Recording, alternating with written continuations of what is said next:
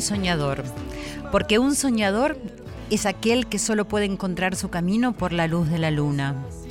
Y su castigo es que él ve el amanecer antes que el resto del mundo. Oscar Wilde. Buenas noches amigos, amigas de Radio Nacional, bienvenidos a nuestra reunión de cada viernes por la noche.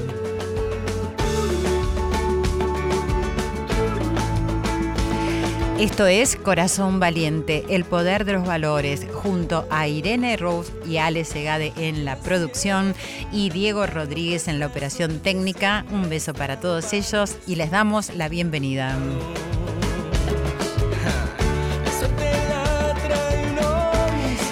Un encuentro de corazones que se animan a la verdad. Soy Silvia Pérez, junto a Joel Ansaldo sonando detrás mío.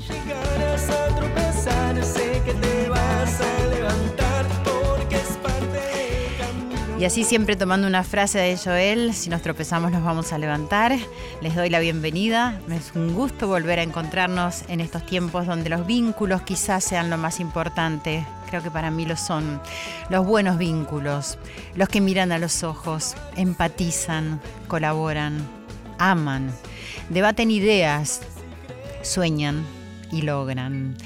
Las relaciones que conviven en todas partes y que forman las familias, las familias que forman las sociedades, que luego forman las naciones. Las relaciones que involucran formas de tratarnos, formas de pensar, de respetarnos y en definitiva de conocernos. Conocernos que hace al mismo tiempo distinguir la igualdad de todos los seres del mundo en cuanto a los derechos y a los deberes. Yo creo que se reflexiona poca, poco acerca de uno mismo. Uno mismo para poder llegar al otro. Es eso lo que siempre planteo, ¿no? ¿Cuánto consideramos más allá de las noticias lo que está pasando los niños que les falta educación, a los niños que les falta alimento, cuidado en la salud? ¿Cuánto hablamos, sin embargo, de ello, cierto? Que no es lo mismo que ocuparse. ¿Cómo olvidar los derechos de los niños, los deberes y al mismo tiempo los de los adultos? ¿Y cómo dejar de soñar? Imposible, porque son los sueños los que dan paso a la vida, a la esperanza, aunque sepamos muy bien las dificultades y todo lo que está sucediendo. Pero hay muchos que llevan acciones para que los sueños de los niños se vayan encaminando y que vayan lográndolo. Así que hoy vamos a tomarnos en este recreo, eh, en este recreo de tantas noticias ah, que nos ponen mal, para reflexionar escuchando las voces de nuestros invitados que trabajan, que se esfuerzan, que aman y que llevan a cabo una hermosa tarea de solidaridad, de amor y de empatía. Gracias antes que nada a mi familia querida por acompañarme en el estreno de mi obra, Delirios de Amor. Estuvieron todos, todos, todos en las redes sociales, toda esta audiencia que nos escucha siempre, me acompañaron, me incentivaron, nos fue muy lindo. Estamos en el Teatro La Comedia los sábados a las 18 horas, así que todos los que quieran venir, eh, los esperamos con, con mucho amor, como siempre, para pasar un lindo momento y para reírse y para también distenderse. Bueno, escríbanme siempre, por favor, se los pido porque para mí es el tónico que me ayuda a levantarme con sonrisa y con alegría.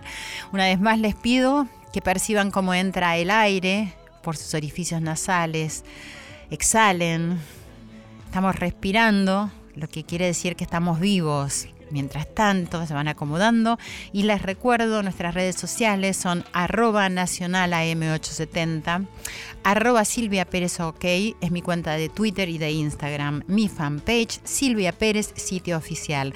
Recuerden que nos pueden escuchar en el canal 955 si tienen cablevisión y en el canal 976 si tienen DirecTV. Y siempre en radionacional.com.ar y también se tienen que haber bajado, todos se bajaron ya la aplicación de podcast porque ahí es maravilloso que siempre que tengas algo difícil en la vida te pongas a escuchar Corazón Valiente. Ya volvemos.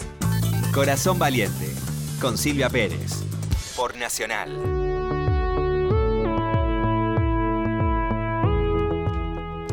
Y continuamos en Corazón Valiente. En esta noche re valiente tenemos unos invitados, como bien dije antes de la pausa, que trabajan, que se esfuerzan y que aman todo lo que hacen y ayudan mucho a esta situación que estamos viviendo tan difícil y sobre todo para los niños.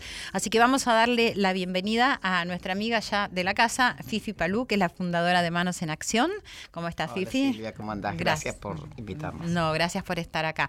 Carlos Repeto, que es el director de la Fundación Julio Boca y es el primo de Julio Boca. ¿Cómo estás? Buenas noches, ¿cómo estás? Gracias por invitarnos. No, al contrario. Y Guillermo Gutiérrez, director de Patronato de la Infancia, que se enfocan en atender las necesidades de más de 1.200 niños y jóvenes, que ahora vamos a hablar de eso. ¿Cómo estás, Guillermo? Muy gracias bien. por estar acá. No, gracias a vos por la invitación. Bueno, muchísimas gracias a todos.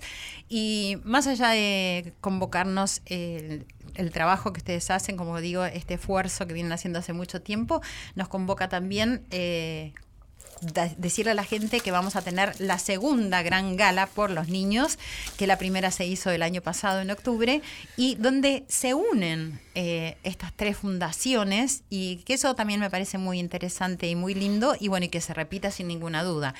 Eh, le doy la palabra a cualquier a la, a- A la dama, a la dama. supuesto. a- Ay, bueno, ah, muchísimas gracias. Pero no mucha. ¿eh? Pero no, no mucho, no, no, no, chiquitito, chiquitito. A mí, yo soy sincera, siempre me costó perseguir a este señor que tengo al lado, a Carlos Repeto, y decir, hagamos un evento los tres juntos, porque en un principio lo iban a hacer Patronato y este, la Fundación Julio Boca. Entonces yo le decía, por favor, nosotros eh, queremos ser parte, queremos ser parte, así que bueno, finalmente Manos en Acción logró ser aceptada y bueno, y ahora ya somos una marca registrada, nada, y yo puedo decir que ahora ellos van a hablar del evento, que es increíble, pero para mí y para Manos en Acción es un honor trabajar con unas organizaciones como las de ellos, este, y acá no existen celos, o sea, ponemos todos recur- nuestro recurso humano a disposición del otro, es generosidad absoluta y la única manera que tenemos futuro, como futuro también es hacernos cada vez estas alianzas más fuertes y porque bueno, está muy difícil recaudar, muy difícil, entonces, este, bueno, y sobre todo con, con un evento como esto, la verdad que para mí es un honor. Eh, gracias, Fifi. Y entonces, eh, Carlos, eh, ¿cómo es esto que primero se habían unido con Guillermo, es decir, eh, la Fundación Julio Boca y Patronato de la Infancia? Anterior a la primera gala para los niños, ¿habían hecho otro evento eh, para recaudar fondos o no? O sea, así todo comenzó cuando Fifi empezó a perseguirlos y se No. unieron los tres. No, ni tan blanco ni tan, ni tan negro. Ok.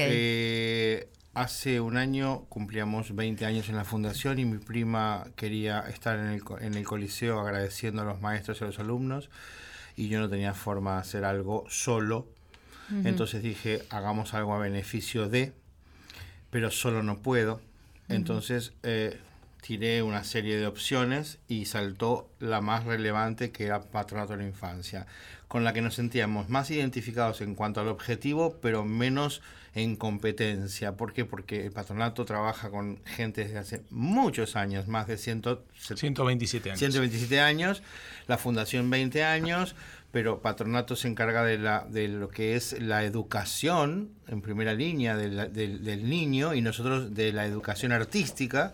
Entonces era como que no competíamos y dijimos, ¿y si nos metemos a hacer algo juntos? Bien.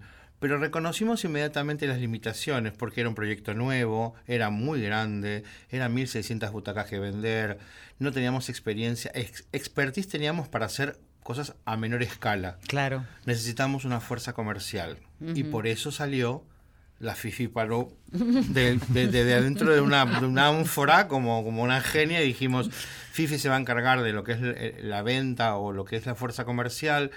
Eh, la fundación ha puesto todo el expertise que tiene que ver con el espectáculo y fue maravilloso con el apoyo de Julio con un Julio más anónimo, más descafeinado, menos presente inicialmente, con su, con su respeto a, lo nuestro, y con un patronato que nos sorprendió en cuanto a la convocatoria.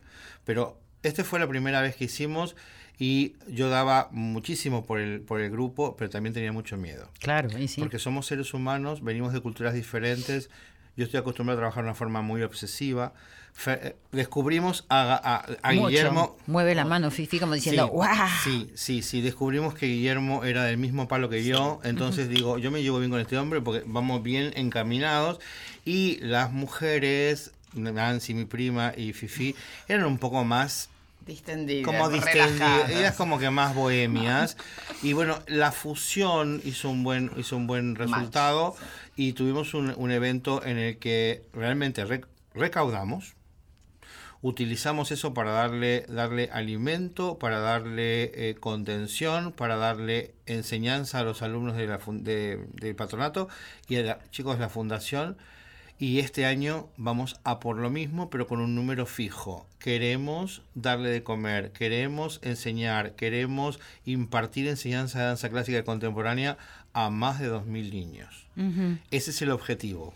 Sí, igual me parece muy interesante eh, el cuento este de cómo surgió y decir y de los miedos que ustedes tenían, porque es muy fácil promocionar como lo estamos haciendo para colaborar todos que se hace una gran gala, pero nadie sabe lo que hay detrás de esta gran gala, ¿no? O sea, no es simplemente eh, el beneficio de todos los artistas que están ahí, sino que hay una estructura que tiene que estar funcionando, que se tiene que llevar bien. O sea, creo que decir la empatía y la solidaridad empiezan a funcionar desde el momento que están promoviendo hacer algo juntos, que es algo que necesita la sociedad, digamos, ¿no? En todos los ámbitos. Por eso me parece muy interesante lo que estabas contando.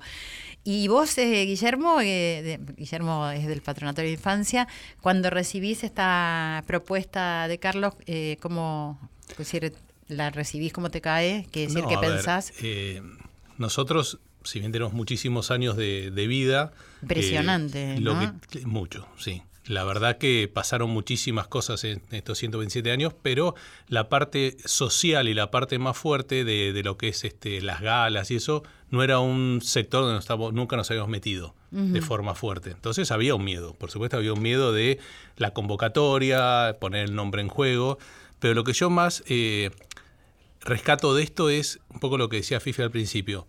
Hoy es necesario que las ONG se empiecen a juntar. No puede ser que cada uno que tiene una cosita diga yo me hago mi propia ONG porque arma una estructura, costos fijos y sale a pedir a la misma gente. Que van todos. Exactamente. Entonces, esto de fusionarse daba, a ver, yo creo que nunca tuve miedo. Es decir, creo que generamos una empatía muy rápida. Realmente nos sentimos cómodos todos este, y se notó esa, esa fuerza de trabajo en equipo. Acá si uno decía consigue un sponsor, estábamos todos contentos y nadie estaba pensando en, uy, ¿quién puso, quién no puso? Creo que el resultado fue muy bueno y, hoy mismo esta segunda gala salió casi como, como automática. Claro. Y nuestro objetivo de los tres, ya la, gala ya la hemos este, hasta registrado como marca. El año pasado ya estuvo como de interés eh, cultural. Este año está por salir. Es decir, ya es un producto que nos gustaría que en años sea casi algo que dejemos los tres para las ONGs. Que sepan que una vez por año hay una actividad grande que, que esperamos que cada día sea más importante pero dejarlo como algo, como algo muy fuerte. Así que para mí es, es brillante. Hasta terminar en el Colón, quizás. Sí. Y sí, cómo no.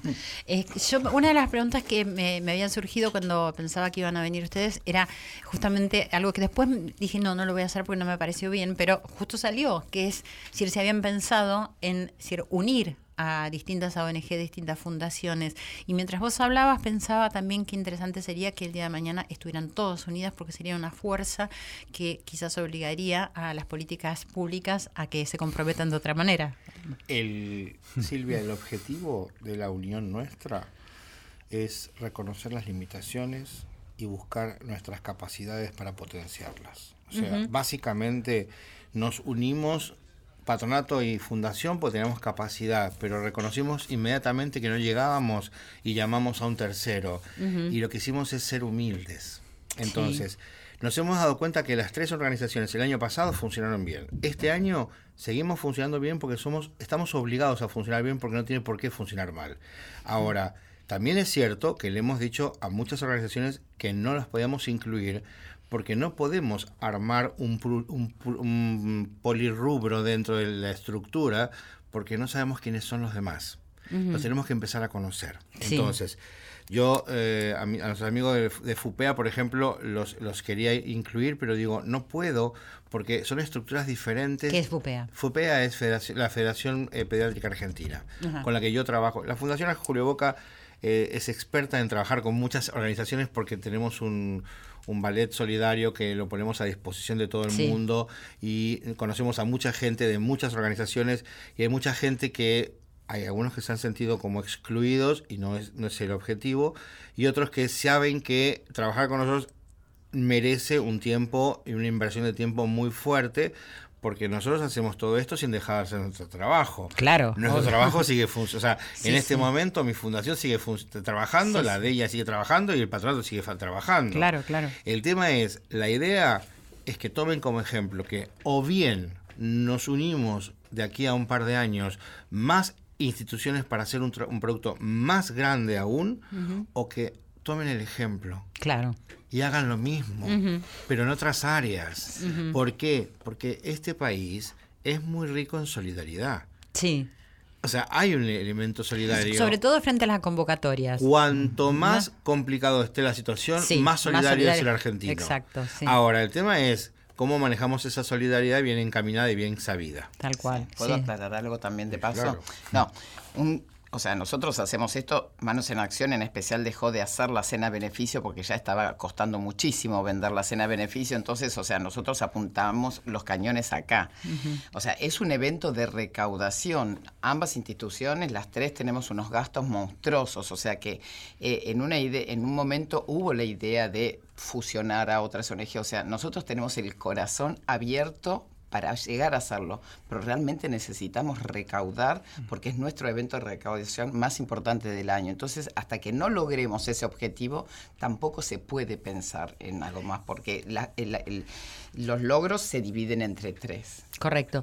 Y, pero sí puede ser un buen ejemplo, como sí. bien decías, y decir que la gente va para ese lado. Claro. el claro. solo hecho de haber terminado con un abrazo y un beso y unas lágrimas el año pasado y haber dicho trabajo hecho, trabajo realizado, que todos los que nos juntamos a los tres días en el área de coliseo para chequear el borderó y que todo estaba perfectamente organizado, que gracias al gran trabajo de la gente no fue mi caso, sino el caso de Patronato y de Manos en Acción, que consiguieron vender publicidad, hemos podido sacar toda la recaudación para poder dársela a los chicos en, en especies. Que la gente de Colisión me digan, nos digan, chicos, realmente teníamos miedo, porque es tres, cos- tres grupos de familias diferentes, puede haber sido un desastre y de repente ha sido todo súper armónico. Eso es el ejemplo. El objetivo está cumplido. El recurso se fue obtenido porque hemos obtenido un recurso económico importantísimo para las épocas que estamos. Pero además de todo eso, tenemos más de 1.100 espectadores contentos. Claro, bueno, ni hablar de eso. Yo te iba a decir, bueno, yo estuve presente y digo, además de todo lo que están contando, es decir, lo maravilloso de ir a disfrutar un espectáculo, es decir, con primerísimas figuras y de una calidad impresionante. Porque, es decir, en un momento te, te olvidas que estás haciendo, es decir, un, un beneficio. Decís que tengo la oportunidad de ir a presenciar un espectáculo de una calidad maravillosa y eso me parece que ayuda mucho para convocar también. La gente se quedó sorprendida. Jamás pensó en que iba a ir a ver algo de semejante Sí, nivel. sí, pero sí, sí. quedaron eh, na- impresionados. Y creo que este año eh, tenemos toda la fe del mundo. eh, Este año tenemos va a ser increíble. sorpresa. Mucha sorpresa. ¿Podemos decir algo? ¿Vos podés decir algo? Lo, que- no? lo primero que, lo primero que tengo que decir es que este año sí el señor Julio Boca está predigi- predigistan- predigitando todo, Ah. Todo, absolutamente todo. Guau. Hasta los tiempos de corte de telón. Bueno, ya eso Sí, muchísimo. desde Australia lo está haciendo. O sea, él está viajando Corea. Australia, Asia Sí. y él está con su hermana manejando toda la técnica. Manejando técnica con los técnicos mismos, está en contacto con el técnico con el que maneja el, el micrófono, con la gente del coliseo, con los artistas para medir los tiempos. Ha conseguido, bueno, ellos han conseguido porque dejé esto en manos de yo co- reconozco mis limitaciones. Yo soy operativo. Yo de, de- de arte tengo bastante poco y de mm, académico menos. Entonces lo dejo en, en manos de mi, mi mi prima Nancy Lojo Boca y de Julio. Ellos están en contacto y son los que se encargan de todo esto. Con lo que, si el año pasado, sin la presencia de Julio omnipresente, sin, sin- solamente estuvo en el momento del estreno detrás y lo disfrutó y nos pegó dos tips como para reforzar después el año que viene. Dos, nada más. Dos. Que fueron un corte nada más que quería que hubiese sido más delicado. Este año considero que va a ser espectacular. Y además tenemos a una Elena Roger que no tuvimos el año pasado. Eh, tenemos a un grupo de música que nos va a traer una frescura que es Coronados de Gloria, de Gloria. Carrá.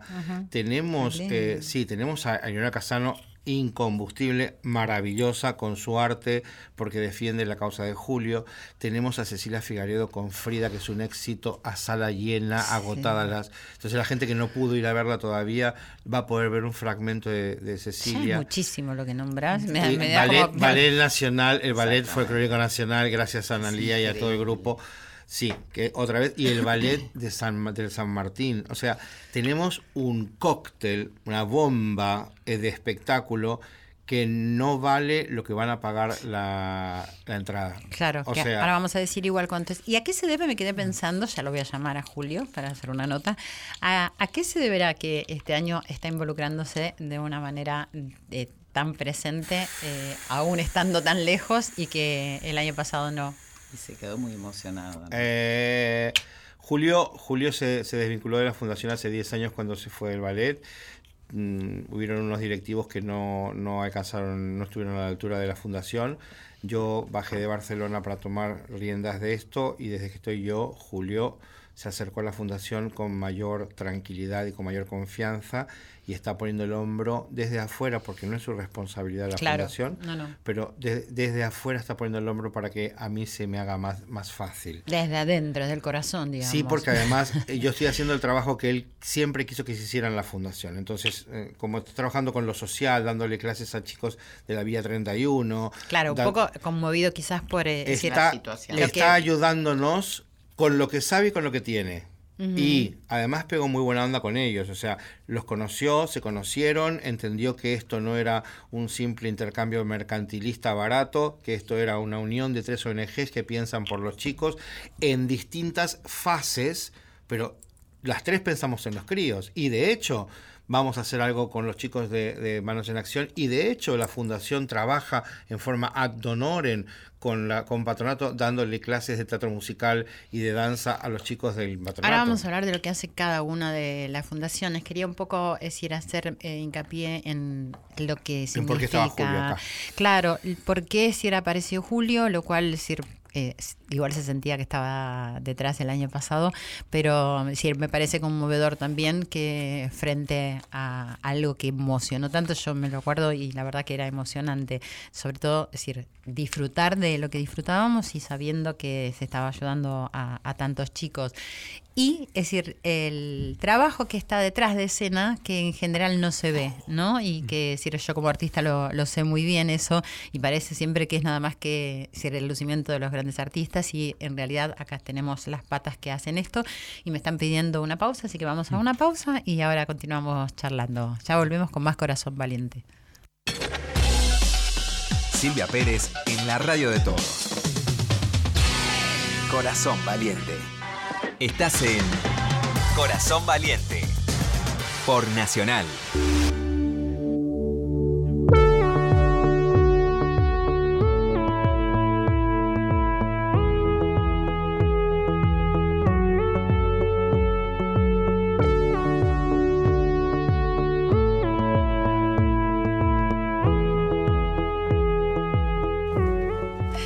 Continuamos en Corazón Valiente, eh, un recreo de tantas malas noticias, porque acá hablamos de unión, de esfuerzo, pero de empatía, y, estaba muy bueno. Estamos con Carlos Repeto, que es el director de la Fundación Julio Boca, con Guillermo Gutiérrez, director del Patronato de la Infancia, y que con nuestra querida Fifi Palú, eh, fundadora de Manos en Acción.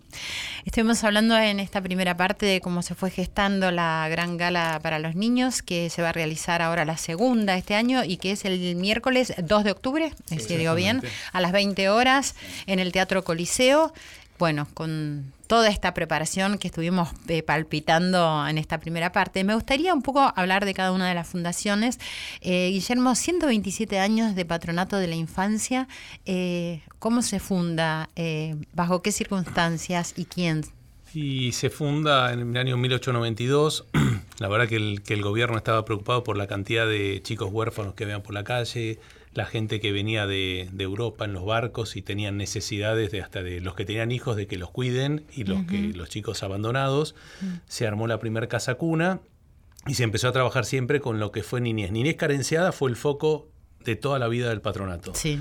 Al medio tuvo, por supuesto, focos más grandes en salud, focos más grandes en educación, en contención, nutrición. Hubo como todo un proceso en estos 127 años. Claro. Lo que un poco siempre tratamos de contar es que hoy, si uno agarra a 10 personas de la calle y le pregunta del patronato, todos conocen el nombre, pero muchos no saben ni que estamos vivos, ni qué estamos haciendo. Es verdad. Y es un, un trabajo muy arduo que hacemos siempre con presupuestos extremadamente limitados. Entonces uno sale a contar este, lo que se hace. Es decir, hoy después de 127 años de haber subsistido a la Argentina, Sí. Que no es un tema menor, No. a un montón de crisis, a un montón de gobiernos distintos, con distintas políticas, más o menos hacia, hacia un poco el foco del patronato. Hoy el patronato tiene dos escuelas, una escuela del Partido de Tigre en Benavides, donde van chicos de los 3 años hasta los 16 años, tener la jornada completa de, de estudio, son más o menos unos 650 chicos. Otra escuela en Capital, que van chicos de lo que es nivel inicial y primario. Entre ambas escuelas, por la mañana reciben educación formal 1.200 chicos. ¿La de la capital dónde está? En Mansilla, Ecuador. Eh, donde está también la sede del Patronato de la Infancia. Ajá. La sede la tenemos ahí mismo. Y lo que sí buscamos siempre es, a ver, estos chicos, la gran mayoría son de barrios carenciados, son gente de familias necesitadas. Tratamos de tener la teoría que por ahí esto sea el momento de mayor contención que tengan en su vida de niños. Entonces buscamos darle todo lo que podamos. Es decir, no nos quedamos solamente en la educación formal de la mañana, la cual la cumplimos muy bien, gracias a Dios. En los exámenes donde competimos con otras escuelas estamos al mismo nivel de cualquier escuela privada, sino que pensamos en la salud. Tenemos un convenio con la Facultad de Odontología, vienen gente de odontología de la UBA a revisar a todos los chicos, convenios con pediatría. Buscamos también todo ¿Y lo les que dan es el- tratamiento cuando necesitan? exactamente, siempre es, es preventivo. Lo Ajá. que se hace es preventivo. Si ven que hay una necesidad mayor, se ve la forma de derivarlos a donde, a donde este, Sea lo más conveniente para la vida de ellos. Y después trabajar también en desarrollarle distintos tipos de, de especialidades o, o virtudes. Es decir, lo que hacemos con Carlos, dos veces por semana vienen grupos de docentes de ellos a trabajar con los chicos. Y es bárbaro. Primero a los chicos les sirve de relajo. Por Sí. nosotros por la mañana hacemos la educación formal, por la tarde se queda más o menos la mitad de los chicos entre las dos escuelas. En Benavides les damos de comer, en Capital por no tener la logística traen sus viandas y hacen los deberes, hacen educación física. Viene la fundación de Carlos y hace todo lo que tiene que ver con... O sea, que van todo el día, están todo el día. en la Exactamente. eh, sí, la mitad de los chicos van todo el día y otra mitad va solamente a la mañana por, por cuestiones este, logísticas, si queremos decirle. Sí. Este, y por la tarde hemos agregado, por ejemplo, talleres Montessori, que es un tipo de educación de primerísima línea, Sí. Que los chicos de 3 a 5 años la están aprovechando. Mira. ¿sí? Iniciación cristiana, opcional, porque nuestra escuela viene Claro. de todas las religiones, opcional también basado en el método de Montessori. Es decir, se busca que el ratito que estén acá, que son muchos años, ¿no? Pero decimos, Sí. el ratito en sus vidas es darles un futuro. Que realmente se vayan con un, con un futuro lo mejor preparados posibles. ¿Y los resultados son buenos? Los resultados son buenos. Bueno, este año va a salir la primer camada de la escuela de Benavides. Ajá. La primera camada de chicos que entraron a los tres años y salen ahora, Ah. sale ahora, este primer Este año. Y en Capital, que si bien se van en séptimo grado, tenemos muy buenas experiencias de chicos que vienen ya recibidos, que consiguieron trabajos, este, eh, en la bolsa de valores, gente que ha estudiado afuera. La verdad que hay, y muchos tienen, a ver, Lo que se ve, y esto yo lo cuento muy orgulloso porque no tengo nada que ver con eso. Tenemos gente, la parte educativa es de primerísima. ¿Sí? Los docentes dedican mitad del tiempo a contener y mitad del tiempo a educar. Sí, Son claro. chicos que vienen con Y problemas. Entonces, ese apoyo tan fuerte que tienen hace que la parte educativa realmente funcione bárbaro. Tenemos este, los dos directores de cada una de las instituciones, tienen casi 45 a 50 años en el patronato.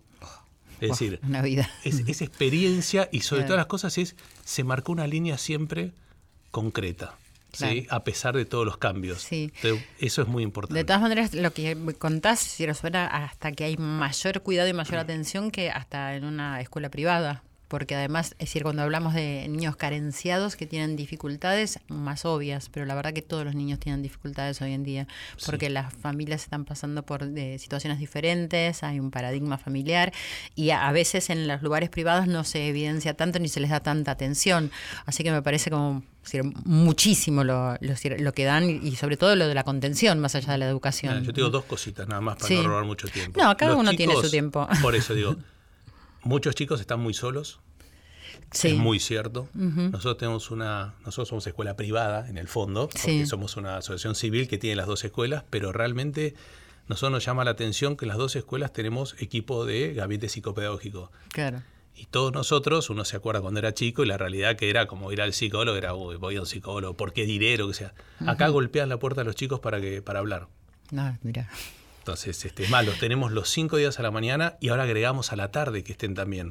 Que a la tarde están un poquito más relajados, pero la realidad es que estos chicos necesitan una contención adicional. Vos no podés empezar a enseñar dos más dos si el nene no ve al padre hace una semana. Claro, Digo, claro. Ahí, ahí tenemos que empezar a, a pensar mucho más en ellos, ¿sí? Sí. en lo que les pasa por dentro y después, sin lugar a dudas, después de esa contención, los chicos van a captar todo lo que le enseñes. Yo Pero creo esa que sí, es que es un- una necesidad para todo el sistema educativo, que, que nos está atendiendo mucho, que se debaten muchísimas cosas, pero que eso, poco. claro, y además eso es lo más importante, ¿no? Primero mirar a la persona para ver qué se le puede dar.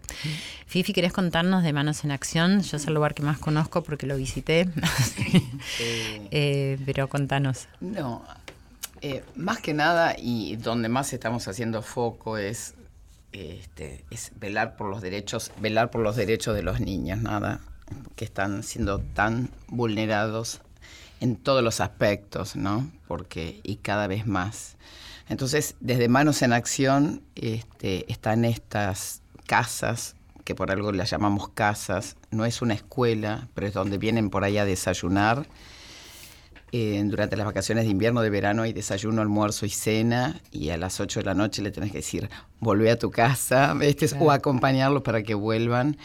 Y por ahí, esto también tiene que ver un poco con la historia de uno. A lo mejor yo, como fue la fundadora, yo siempre decía tener un hogar. Y yo quise que chicos tuviesen un hogar. Y creo que en Manos en Acción lo logramos, porque ellos entran y salen permanentemente y siempre hay una sonrisa, siempre hay un abrazo, siempre hay una contención, siempre hay un taller donde pueden ir, siempre hay un plato de comida. Y eso, y eso es, este, en- hace muchos años cuando empecé ahí era un lugar de máxima violencia y como uno cuando pone gente con valores este, y gente linda interiormente, como y hace un lugar lindo, porque es increíble, pero en el medio de ese lugar tenemos hasta losa radiante y ellos vienen pelados de frío porque viven sobre Sí. la vera del río Lujano Sí, sí, sí. y se tiran sobre el piso para sentir el calor del piso. Entonces, este, o antes de entrar, como vos lo viste, hay seis bachas para que se laven las manos para aquellos Sí. que no tienen agua.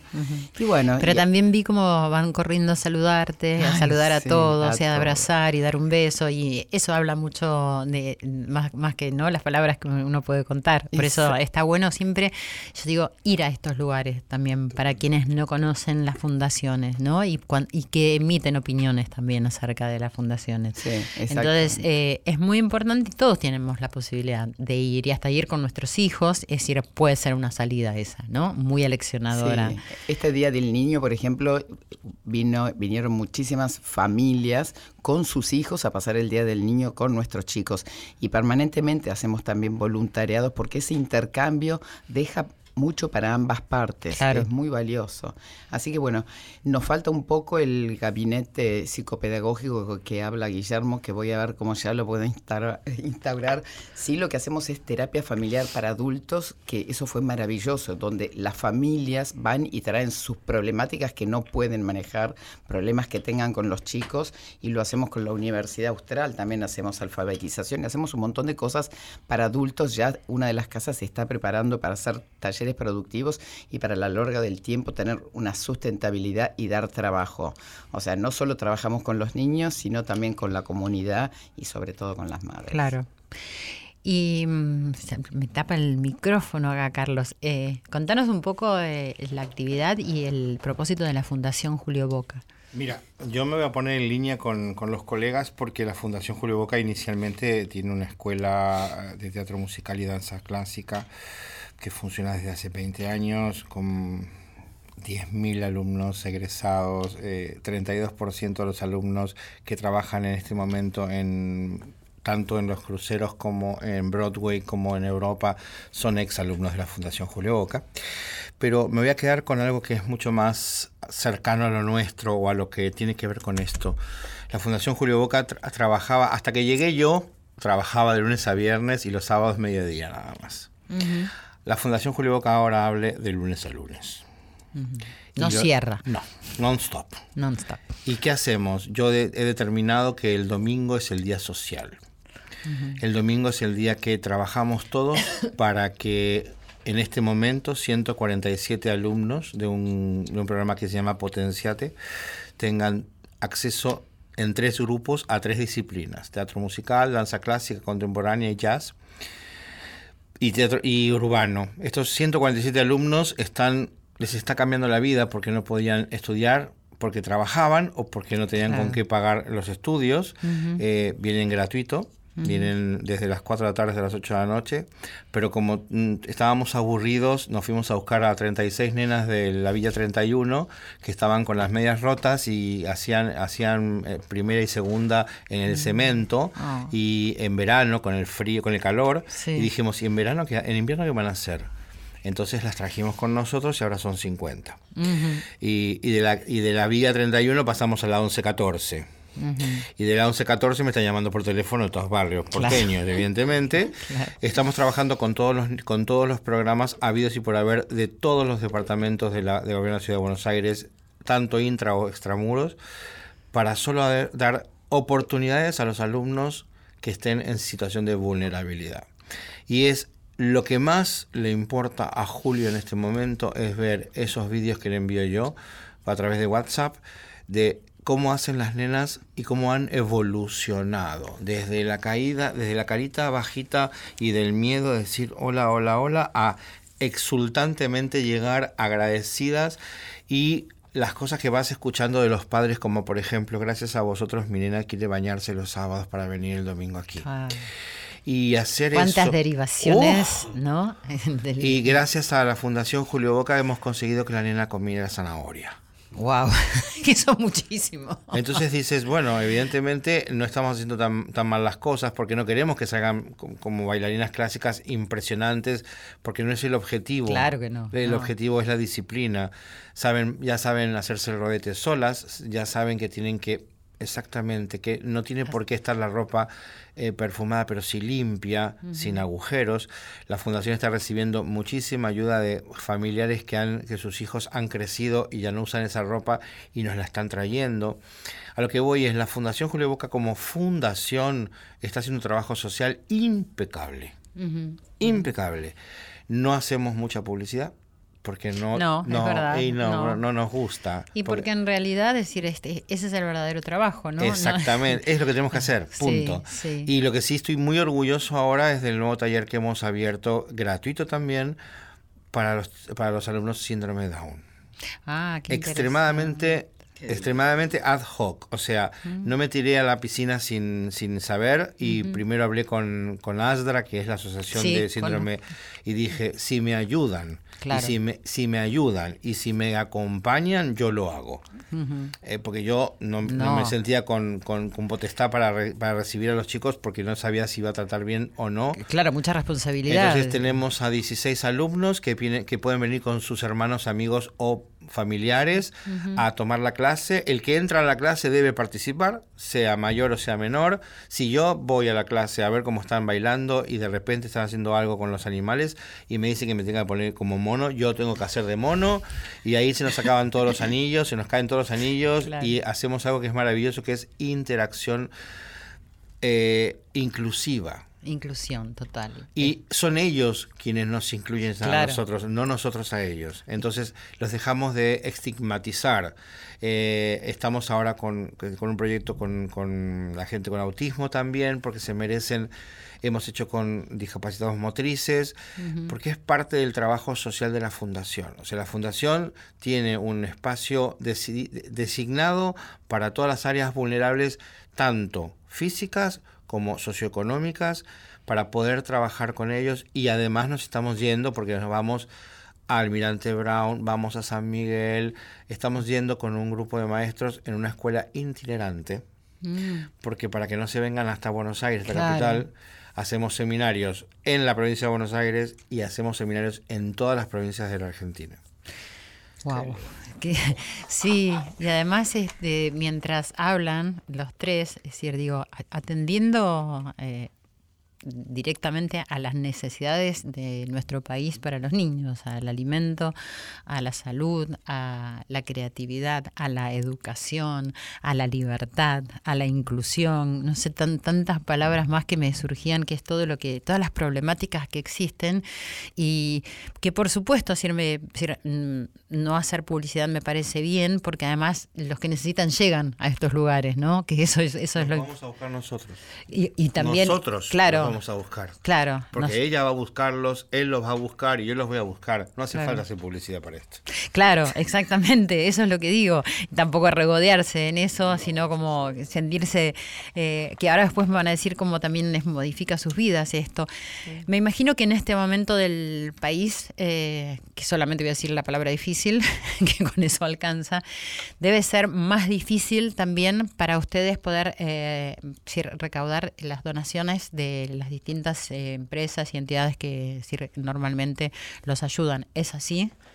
A mí en lo personal se han bajado cinco empresas y débitos automáticos dos por semana mínimo. O sea, nosotros estamos siendo muy afectados, ni, ni decir los costos como nos han subido de la carne, de pollo, porque si hay algo que hacemos, ya estamos hace 10 años, o sea, al principio dábamos la comida que podíamos, ahora tenemos pediatra y nutricionista todas las semanas con un menú súper equilibrado.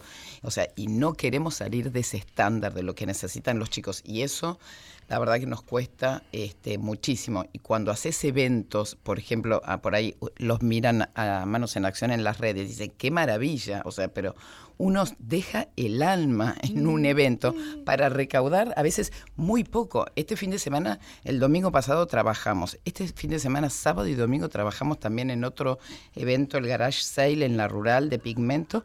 Y vamos a dejar la vida 12 horas. Y después, le- te, después te cuento cuánto vamos a recaudar Claro. todo el fin de semana. Claro. Y cuando vos ves las cuentas que tenés que... Te querés morir, ¿entendés? Y, O sea, ¿cómo repercute tu segunda pregunta? Yo creo que, que no- nosotros tres y gran parte de nuestro equipo, porque esto no se puede hacer sin todo el equipo que nos acompaña. Este, si no tenés una motivación, si no tenés este motor, si no tenés este propósito, no lo podés lograr, porque eh, superamos eh, nuestras fuerzas, todos los equipos, ¿no? Ujú. Eh, Carlos, es decir, Yo te puedo decir que dos veces a la semana me quedo a dormir en el camarín de la fundación. ¿por qué? Porque no, puedo, no me da más el tiempo para trabajar. Porque trabajo desde las 6 de la mañana hasta las 11 de la noche. Porque el nivel de necesidad, el nivel de, co- de- de complicación del videojuego este de la vida se transformó en algo casi inalcanzable.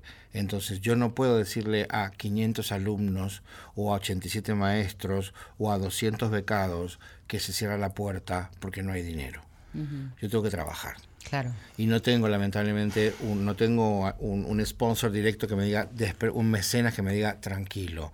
Eh, no, no, no voy a hablar de la situación del país porque realmente yo estoy viviendo en un frasco de yogur invertido y estoy en la fundación y mi, mi objetivo es llegar a cubrir las cuentas, pagar los salarios y que los chicos tengan su, su, su a- aporte académico correcto. Pero a él le está pasando con, con la morosidad. Yo tengo 750 mil pesos en el aire que nadie me paga y son los que estoy debiendo. El punto es, eh, tenemos capacidad para resolverlo porque somos argentinos. Sí. O sea, nos adaptamos. Nos adaptamos y de alguna forma ahora estamos como en un cimbronazo, pero dentro de dos meses o tres meses, independientemente de lo que pase, estaremos adaptados y habremos pasado. Con algún dolor más o con un- algún dolor Sí, menos. sí, pero yo creo que decir una de las cosas que nos pasa a los argentinos es que tantas necesidades y tanto que pasamos genera que podamos ser creativos, que busquemos y que encontremos formas. Y lo comparo, ¿sabes con qué? Decir, yo he viajado mucho a la India eh, y siempre me llamó la atención como los niños, sobre todo, decir, son creativos para las más pequeñas cosas. Por ejemplo, si compras unas bananas en la calle y no tenés dónde ponerlas, vos mirás para todos lados y ellos se suben a un árbol, le agarran un montón de ramas y arma- arman una bolsita para ponerte las bananas. Y yo siempre digo, eso es lo que hacemos nosotros los argentinos, ¿no? Como que atravesamos y atravesamos y nos hace más creativos, nos hace poder decir, buscar y, y- y ser mucho más de lo que quizás seríamos si tuviéramos menos dificultades. No obstante, te, te quería preguntar, es decir, ¿cómo se, ¿cómo se sostiene toda esa gente, todo ese trabajo que hacen? Es decir, ¿es por, es por donaciones? No. No. No, no, no, no, somos autogestivos. Ustedes sí, se- Sí, se somos autogestivos. No, no, no recibimos donación de nadie. eh, Julio ha aportado en su momento, pero tenemos, vivimos, estamos en una situación de privilegio porque vivimos, estamos en las Galerías Pacífico, Sí, Centro sí, Cultural sí. Borges, pero tenemos 87 maestros maravillosos que son los que convocan y tenemos un arancelamiento de nuestro estudio. Claro. Entonces el tema es que hay es un efecto solidario del 100% de gente que paga, hay un 32% que se va destinado a, la- a las becas y a veces un 42 y a veces un 50% y a veces no cobramos los directivos más de una vez y a veces no cobramos ni los aguinaldos ni no, no tenemos Sí. y a veces dejamos de tomar café en capsulitas y tomamos café instantáneo y a veces dejamos el coche y vamos en autobús y mil cosas. Eh, ¿Cómo es autogestión? Trabajar. El concepto es trabajar y conseguir recursos genuinos. Sí. No pedimos préstamo porque no te lo dan, porque es una institución sin fin de lucro, no Claro. tiene capacidad, entonces no te dan el préstamo. Claro. Eh, te- trabajamos muchísimo en los teatros a, a- a beneficio de las otras instituciones y vamos canjeando recursos. Lo que sí está claro es que mm, estamos nosotros, Manos en Acción, Patronato y Fundación, entre otras tantas, cubriendo las necesidades de una, de una sociedad que no debería tenerlas. de- no debería tenerlas. Sí, sí. Gracias a Dios estamos nosotros. Sin duda, gracias a Dios y además es decir, están haciendo el trabajo que tendrían que hacer eh, las instituciones. No sé quiénes, pero nosotros no. No, el gobierno, las instituciones, Es- claramente. exactamente. ¿Y el patronato de la infancia cómo se sustenta? Eh, básicamente se sustenta por donaciones, se sustenta parte de, de lo que son los salarios de los docentes de la mañana, tenemos subsidios, y los chicos, un porcentaje de los chicos hacen un pequeño aporte que es ínfimo, pero es un pequeño aporte que... Los que pueden. Los que pueden, por supuesto. Y después este, tenemos alguna que otra renta de, de- de viejas este, donaciones de otras épocas de la Argentina, donde tenías otro tipo de ingresos adicionales. Este, la realidad es eso. Igual, un poco siguiendo lo que decían los chicos, eh, yo creo que algo que es. Comparto plenamente que nosotros tres no deberíamos tener trabajo. La verdad es esa. Deberíamos Sí, no tener sí. trabajo en esto. Creo que se pagan impuestos, se pagan muchas cosas y si las cosas se hicieran mejor, la verdad que podría haber una educación, salud y un montón de cosas desde otra vía. Eh, pero también un poco llegando al, al oído del oyente, ¿no? Eh, es, es muy loco porque evidentemente cuando la situación está mal en el país, por supuesto que todos miramos nuestros números. Pero es cuando más tenés que ayudar a las ONGs. Y claro. Es decir, nosotros nos pasa un poco como dice este Fifi. eh, al mediodía tenemos un llamado telefónico permanente de darse de baja, a veces donaciones de 200 pesos. Claro. Y vos decís, está todo bien, está todo bien, te puedo dar baja, te agradezco que hayas estado. Sí, Ese sí. es el primer mensaje, no puedo enojarme con vos, pero ¿estás seguro? que esos 200 pesos te van a cambiar tu vida, porque realmente es el momento en que más hace falta esa plata, pues si vos tenés que pagar impuestos carísimos, este, si lo que es la parte de servicios y un montón de cosas, es donde más necesitas todo, todo el apoyo. Entonces, Sí. es decir, escuchás lo que hacen. Nosotros decimos, nosotros no hacemos, no, no contamos esto para que nos den una palmada. Los contamos para que la gente se acerque Sí. y diga, ¿te gusta lo que hacemos? ¿Te gusta lo que dijo Fifi? Buenísimo. Andá y ayudala con plata. Claro, Es decir, por eso digo, eh, está bueno no cosas. hacer publicidad, pero está bueno conocer el- los lugares y el trabajo y ver además eh, los vínculos que se establecen, lo que le pasa a los chicos. Y a mí me parece que cuando uno experimenta es mucho más eh, fácil que cuando uno está pensando, bueno, voy a sacar esos 200 pesos porque todo aumentó. Porque yo siempre digo que los que todavía tenemos para comer y para vivir, siempre tenemos algo para dar. Y, y- y siempre es así, siempre hay un, un poquitito para dar. Y quizás no tenemos esa mentalidad, porque también nos cerramos en la, en la necesidad propia y en el egoísmo de que, bueno, está pasando todo eso. Y al contrario, de, de acumular cosas, ¿no? Porque yo lamentablemente pienso que hay mucha ignorancia, por eso también está pasando todo lo que está pasando, pero es otro tema, vamos a dejarlo para, para otro momento. Y sí me gustaría eh, saber, eh, ¿cuándo hace que estás en el patronato de la infancia, Guillermo? Hace cinco años y medio.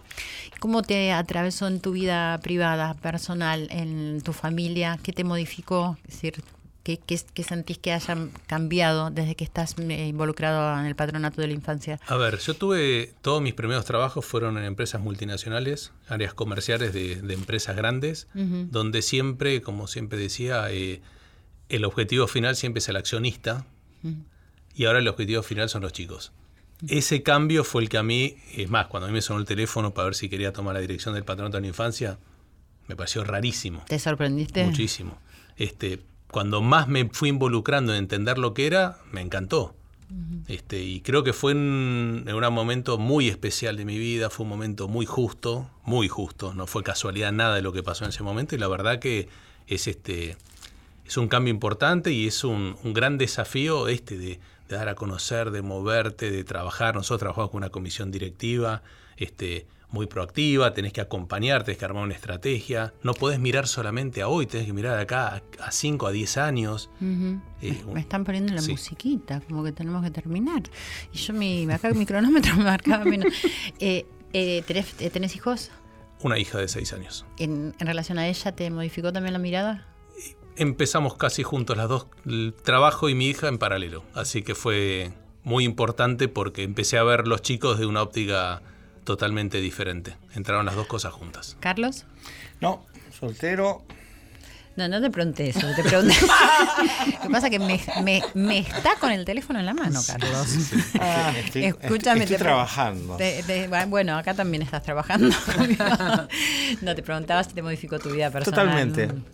Totalmente. Yo vine de una de un país maravilloso como España, primer mundo, y caí aquí hace tres Pum, de- años. te la diste. Y me la di de plano en la frente con mamá, con mamá en un, en un geriátrico con Alzheimer y me vine a cuidarla a ella y dije esta va a ser mi vida por los próximos años y de repente estoy aquí sin dormir, pero no por mi madre, sino por los chicos. Qué bueno.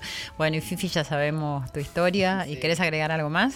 No, que vos sos Silvia, vos tenés una hija Julieta, yo Sí. tengo una hija Julieta y yo ya soy abuela, o sea, me van adelante. Yo, sí, te adelantaste. Yo tengo como unos nietos postizos que son de la pareja de, Juli. Bueno, les agradezco muchísimo por haber estado acá. Vamos a decir que el 2 de octubre a las 20 horas, parece que falta, pero no falta, No, porque todo llega rapidísimo. Es la segunda gran gala por los niños que están haciendo Patronato de la Infancia, la Fundación Julio Boca y Manos en Acción, y que va a haber cientos de artistas en escena, así que compren la entrada hoy, porque después de esta charla sabemos que vamos a disfrutar un espectáculo maravilloso que va a estar JulioCa y Desde que vamos a 400 ayudar. pesos las entradas. Las entradas cuesta, ahí está, desde 400 pesos, miren, tienen entradas, así que las pueden adquirir ya en en el Teatro Marcelo T. de Alvear 1125 y contactando a las tres organizaciones. Así que bueno, la cita es miércoles 2 de octubre a las 20 horas, ya que se agoten estas entradas para que todos tengamos una sonrisa.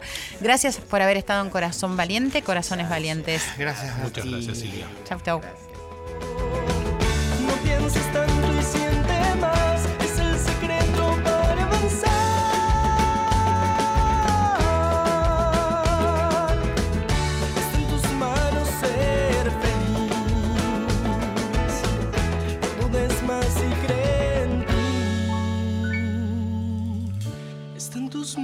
ser feliz. No dudes más y cree en ti.